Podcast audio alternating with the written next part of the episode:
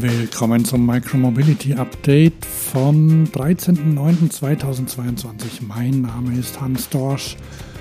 Heute wird es ein kurzes Update. Ich muss zum Elternabend. Deshalb gibt es eine Businessmeldung aus Deutschland, eine aus UK und gleich mehrere Jobangebote aus Aachen. Was ist heute? Dienstag? Das war in den letzten Tagen los in der Welt der Mikromobilität. Wie immer, wenn euch dieser Podcast gefällt, dann empfehlt ihn weiter. Gebt 5 Sterne bei Gebt 5 Sterne bei Apple Podcasts oder Spotify und helft dadurch auch anderen, die sich für das Thema interessieren, diesen Podcast zu finden.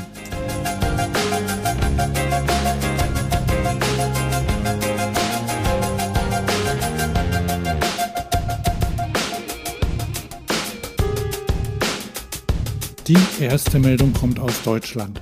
Bei Riese und Müller gab es Änderungen in der Unternehmensführung.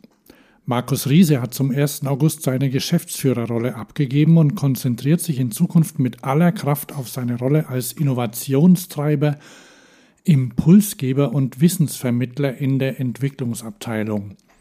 Velobis zitiert Markus Riese. Meine größte Leidenschaft ist das Entwickeln von E-Bikes und innovativen Detaillösungen. Ich möchte Menschen mit unseren Fahrrädern begeistern und neue Formen der Mobilität voranbringen. Nichts anderes kann ich mir vorstellen.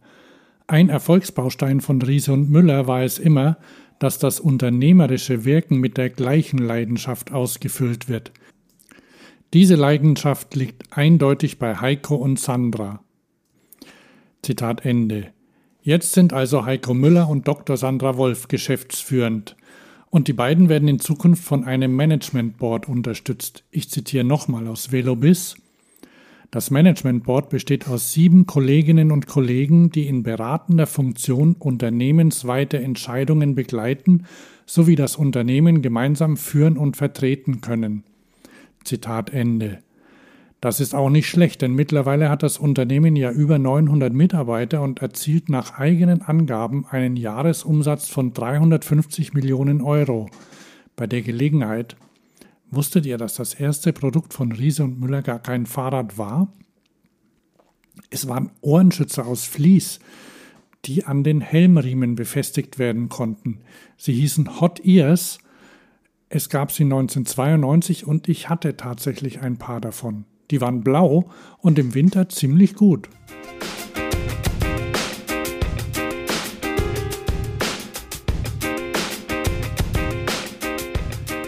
Die zweite Meldung kommt aus England, Großbritannien oder UK.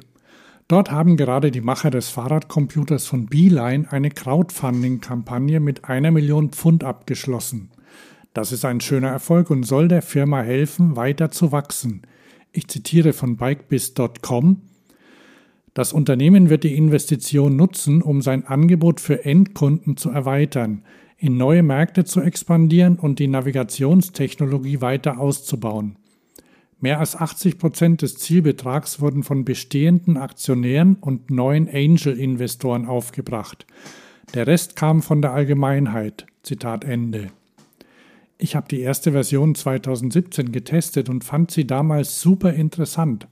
Ein kleiner Puck mit Display, der sich am Lenker befestigen ließ und Navigation fürs Fahrrad und Motorrad bot. Aber ohne Karte und ohne genaue Abbiegehinweise. Stattdessen nur mit einem großen Pfeil, der die Richtung zum Ziel angezeigt hat. Die Beeline eben oder die Vogelfluglinie. Diese Art der Navigation gibt es immer noch, aber dazu ist eine minimalistische Turn-by-Turn-Navigation gekommen, und zwar auf verschiedenen Geräten. Ich zitiere nochmal. Die vorhandene Technologie wird dem Endnutzer auf drei Arten zur Verfügung gestellt. Über die Navigationsgeräte, über die mobile App und über API und Software, die in die Apps oder Produkte von Geschäftskunden integriert sind. Zum Beispiel ein Shared Mobility Scooter. Zitat Ende. Schaut euch die Technik mal an. Ich finde sie immer noch spannend und im besten Sinne englisch quirky.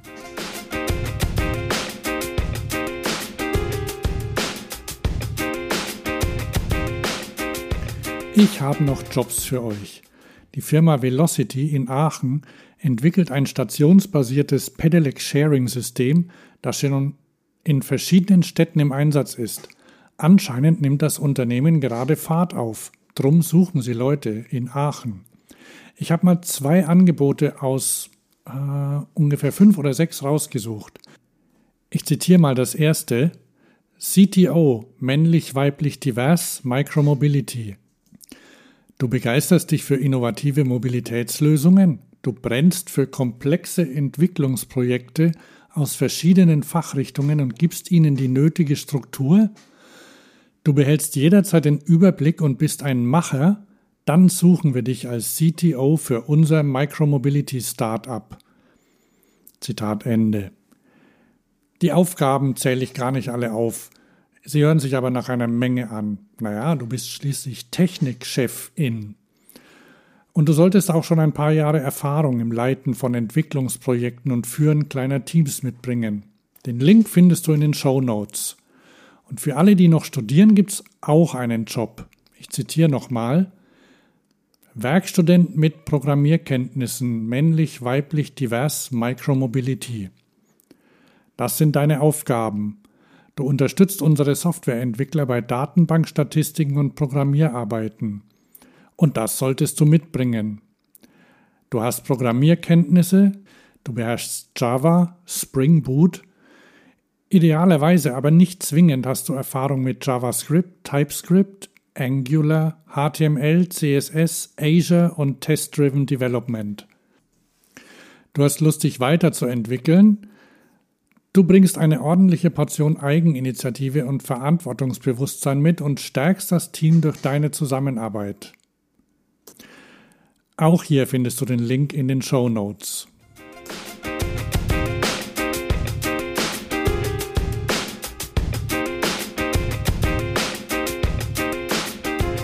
Und das war's auch schon wieder für heute. Ich bin Hans Dorsch und wir hören uns wieder in der nächsten Folge. Und nochmal zur Erinnerung, liked und subscribed, also gebt dem Podcast 5 Sterne bei Apple Podcasts und Spotify. Und falls ihr noch nicht habt, abonniert ihn, damit die nächste Folge automatisch in eurem Eingang landet.